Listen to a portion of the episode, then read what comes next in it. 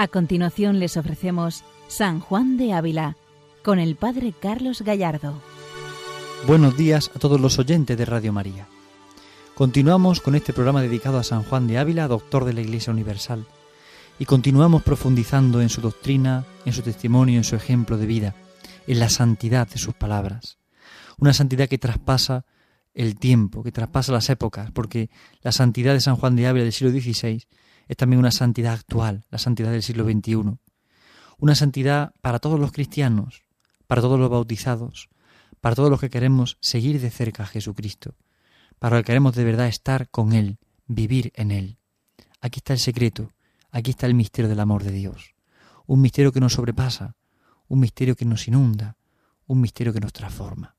Aquí está el secreto y la verdad de la santidad.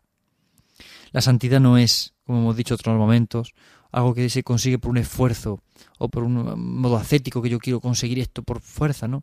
Evidentemente requiere nuestra voluntad, nuestro deseo, nuestro, nuestra entrega, pero es una obra de la gracia, es una obra en principal momento de la gracia de Dios.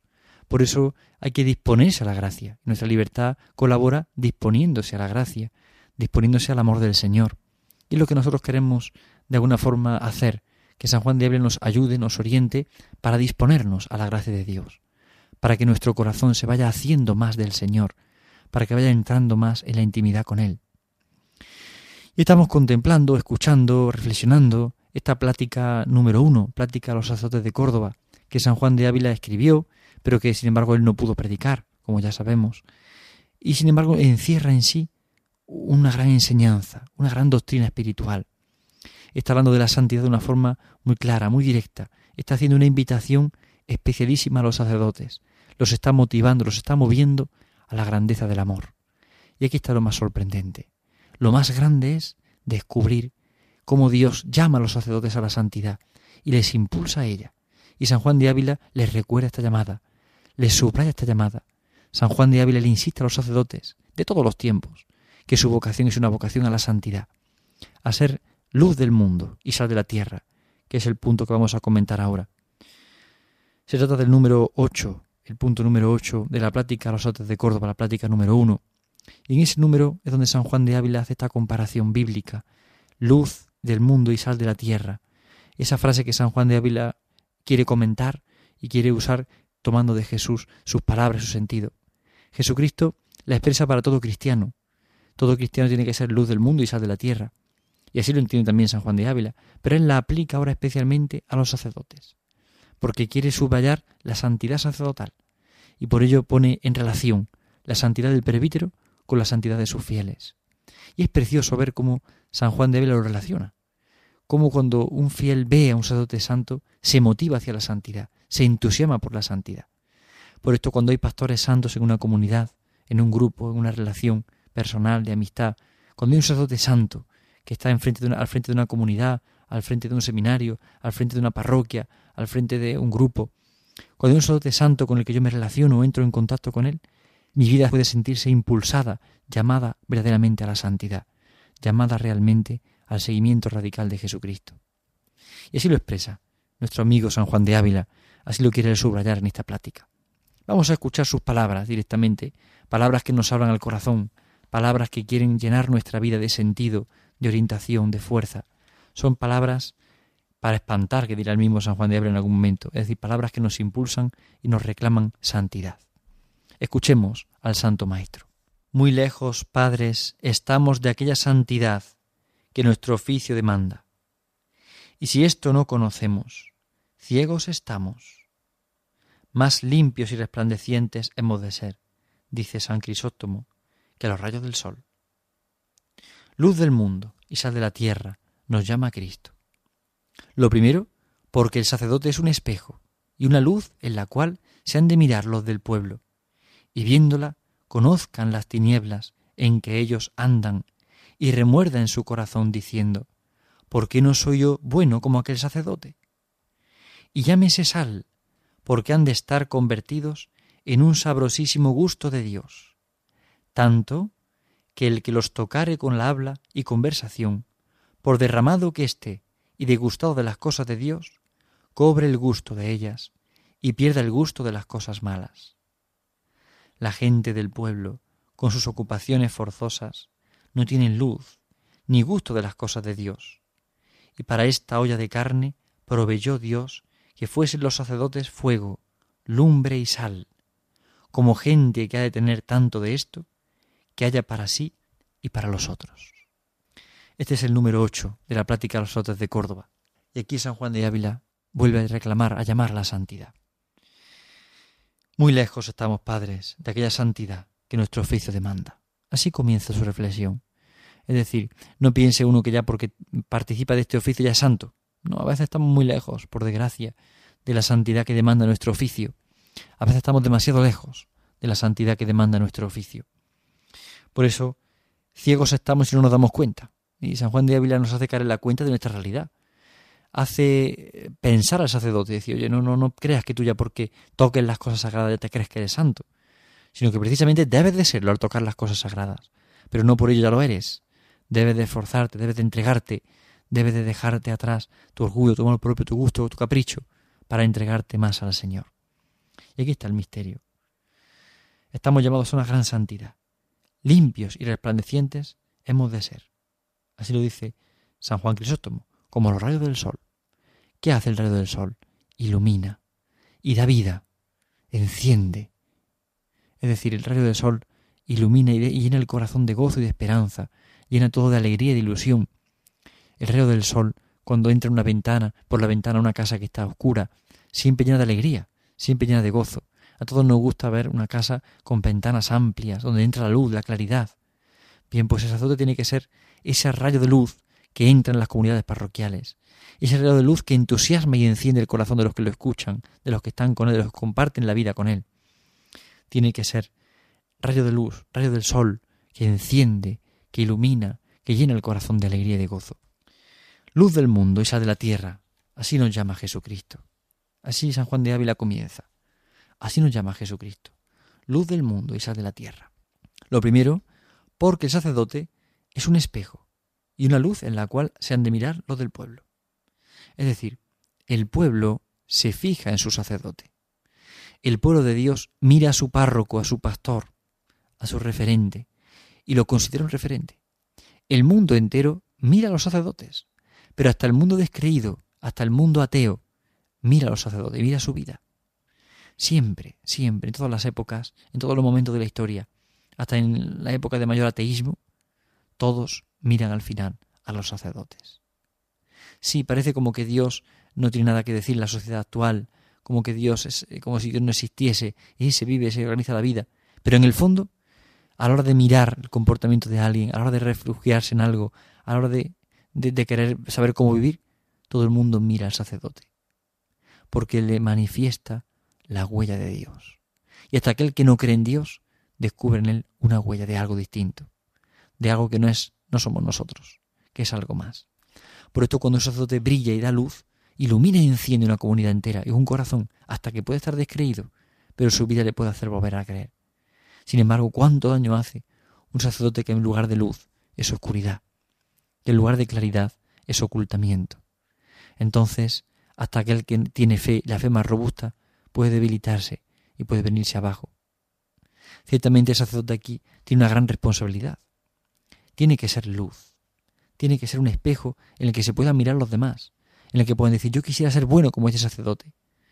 Todos hemos conocido sacerdotes o personas consagradas a Dios que al estar con ellas en el contacto, al tener relación con ellas, al hablar con ellas, hemos descubierto que hay algo especial, que hay una presencia de Dios especial. Hemos encontrado allí un tesoro, hemos descubierto a alguien especial que ilumine mi vida.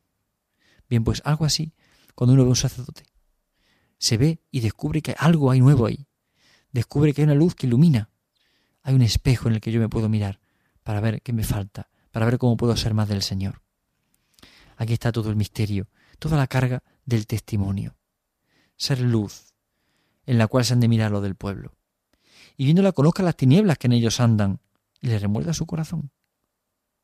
Es decir, la vida del cura tiene que denunciar el pecado de los demás, no porque el cura sea brusco o áspero, no, sino porque en su suavidad, en su dulzura, en su amor, el otro puede decir, yo quisiera ser bueno como este sacerdote. Esa expresión es tan preciosa que San Juan de Ávila pone, que todos puedan exclamar, porque yo no soy bueno como aquel sacerdote. Que la vida del sacerdote sea de tal manera que quien la vea pueda decir, yo por qué no puedo ser bueno como él, y yo por qué no puedo amar como él, y por qué no puedo comprender como comprende él, y por qué no puedo tener su corazón como el de Cristo, como lo tiene él. Aquí está el misterio, aquí está la clave. Es descubrir de alguna forma la grandeza del amor de Dios, que se quiere manifestar por medio de un sacerdote. ¿Es el sacerdote un sacramento con patas que camina por la calle? Porque cuando uno encuentra un sacerdote, encuentra en él una luz, un reflejo. Y tiene que hacernos suscitar la pregunta en nosotros. ¿Por qué yo no soy bueno como aquel sacerdote? ¿Por qué yo no me entrego como él? ¿Por qué yo no me doy como él? ¿Por qué yo no me ofrezco como él? Aquí está el secreto, aquí está el misterio, aquí está la clave. ¿Por qué yo no me entrego como él? ¿Por qué yo no me doy como él? ¿Por qué no me entrego de verdad? Aquí está el gran secreto del amor. Aquí está la grandeza de la misericordia. Dios pone un sacerdote en una comunidad para que sea un espejo. Y la gente puede decir, yo quisiera ser bueno como Él. Cuando nos encontramos con una persona que es buena, eh, contagia, entusiasma la bondad. Entonces rápidamente queremos ser buenos como Él. Y queremos compartir la vida con Él. Y queremos tener tiempo con Él porque, porque se nos impregna su manera de ser, su manera de estar, su manera de comportarse. Porque nos llena de gozo, nos llena de esperanza. Cuando uno se encuentra con una persona buena de verdad, descubre en ella una luz especial. ¿Por qué no soy yo bueno como él? Qué hermoso que los sacerdotes seamos así en el mundo. Seamos una luz que realmente encienda. Todos sabemos el daño que provoca un sacerdote que no es así. Por esto es necesario orar por los sacerdotes. Es necesario orar por ellos. El pueblo de Dios que nos está escuchando en esta mañana debe de pensar en sus sacerdotes. Y si en alguno ve que no, no es luz, sino más bien a veces un poco de tiniebla, debe de orar por él, orar sin desfallecer por él, no juzgarlo, no pensar mal, no, pero sí orar por él. Y si por el contrario encontramos a alguien que realmente luz, que realmente me entusiasma la santidad y el bien, demos gracias a Dios por ese testimonio y pidamos y supliquemos la fidelidad. Y pidamos y supliquemos también la gracia de nosotros corresponder de esta manera. ¿Por qué no soy yo bueno como aquel sacerdote? Esa es la pregunta que debe suscitar nuestra vida en la vida de los demás. De todo cristiano. Todo cristiano tendría que eh, ser eh, reflejo de esa bondad de Cristo. Y todo el mundo pudiera decir, porque yo no soy bueno como Él. Suscitar nuestra vida la bondad en los demás. Cuánto más el sacerdote. Debe suscitar la bondad de Dios, el amor de Dios, porque el sacerdote es ese dedo de Dios que recuerda al hombre la misericordia infinita del Señor a cada momento. El sacerdote es esa prolongación del misterio de Cristo. Es Cristo vivo, es Cristo resucitado, que ilumina el entendimiento del corazón de toda persona. Pero además de ser luz, Jesús llama, nos llama sal a todos. Y San Juan de Ávila aplica el término sal también al sacerdote. Por esto dice, y llámese sal porque han de estar convertidos en un sabrosísimo gusto de Dios, tanto que el que los tocare con el habla y conversación por derramado que esté degustado de las cosas de Dios, cobre el gusto de ellas y pierda el gusto de las cosas malas. Ser sal, tener el gusto de Dios. Y el que nos con el habla descubra el gusto de Dios. Qué hermoso es esto. Ya no solamente que la vida sea resplandeciente, sino que también tiene como consecuencia lógica que la conversación del sacerdote es una conversación siempre edificante, que sabe tener sal, es decir, sabe dar sabor a las cosas y da el sabor de Dios. Las conversaciones del sacerdote tienen que tener siempre el toque y el gusto del sabor de Dios. La vida del sacerdote tiene que ser vida de luz, que ilumina la vida de los demás, pero también su conversación tiene que ser gusto de Dios, sabor de Dios, amor de Dios. Aquí está el gran misterio, ser sal, ser sal. Por eso que nos toque con el habla y la conversación por derramado que esté degustado de las cosas de Dios, cobre el gusto de ellas y pierda el gusto de las cosas malas. Es decir, por muy degustado que esté de las cosas de las cosas de Dios, quien se acerque al sacerdote cobre el gusto de las cosas de Dios. Aunque uno esté ya lejos de Dios, viva alejado, viva apartado, pero si se encuentra con un sacerdote y percibe en él, percibe en él el gusto de Dios, qué grande es este misterio, qué sorprendente, qué maravilloso, qué impresionante, que cuando uno toca al sacerdote con su conversación, rápidamente perciba el gusto de Dios. Por esto en el sacerdote no pueden encontrar palabras obscenas, expresiones soeces, mm, bromas de mal gusto, a veces conversaciones frías, sin ningún tipo de calor espiritual, eh, sin referencia al Señor, o a veces referencia a uno mismo y a sus gustos o caprichos o, cosas. En el fondo esto va contra la sal, esto va contra el sabor de Dios. Por esto la conversación de salud tiene que ser más bien hablar de Dios, hablar de su amor, hablar de la esperanza, hablar de cómo Dios sueña al hombre, de hablar de los deseos del hombre para con Dios. Tiene que tener el sabor de Dios. Por esto quien habla con el sacerdote tiene que tener el sabor de Dios y gustar las cosas de Dios y rápidamente comprender el amor de Dios y rápidamente gustar y sentir realmente el misterio del amor de Dios. Aquí está la clave, que por la conversación uno experimente el gusto de las cosas de Dios, cobre el gusto de ellas y pierde el gusto de las cosas malas. También todos hemos podido tener esta experiencia, encontrarnos con una persona buena de corazón. Cuando hablas con ella te das cuenta de que no hay maldad, no hay doblez. Entonces uno pierde el gusto de las cosas del mundo y cobra el gusto de las cosas de Dios. Uno ya deja de criticar y lo que busca es intentar amar y estar cerca. Aquí está el misterio, aquí está la clave. Ser sal de la tierra. Y eso significa tener el gusto de Dios. Y que las personas que entren en contacto con nosotros por la conversación pierdan el gusto de las cosas del mundo y cobren el gusto de las cosas de Dios. Puede haber mayor deseo, mayor y más hermosa petición. Ser luz del mundo, ser sal de la tierra.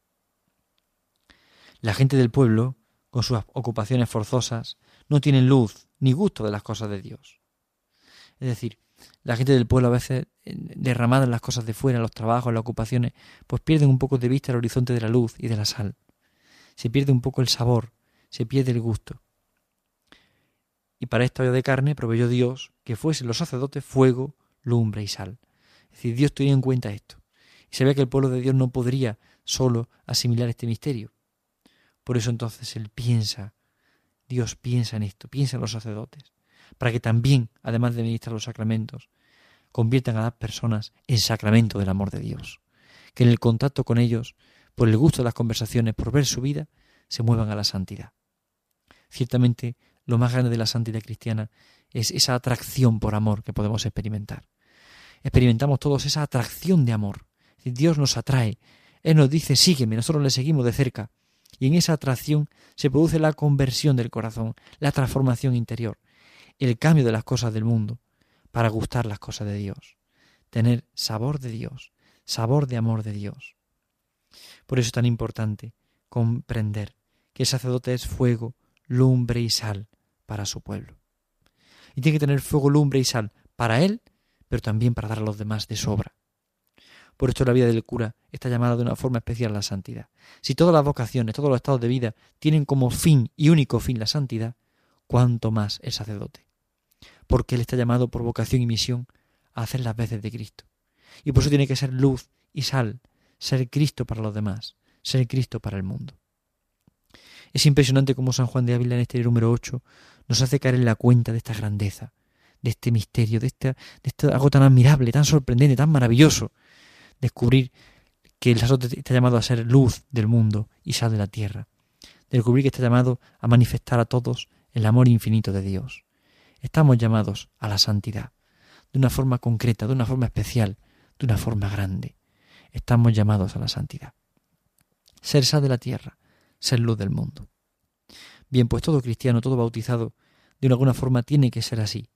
Sal de la tierra, luz del mundo. Es verdad que el Padre lo usa aplicándolo eh, en este momento al Hijo, a su Hijo Jesucristo. Dios Padre lo aplica a su Hijo.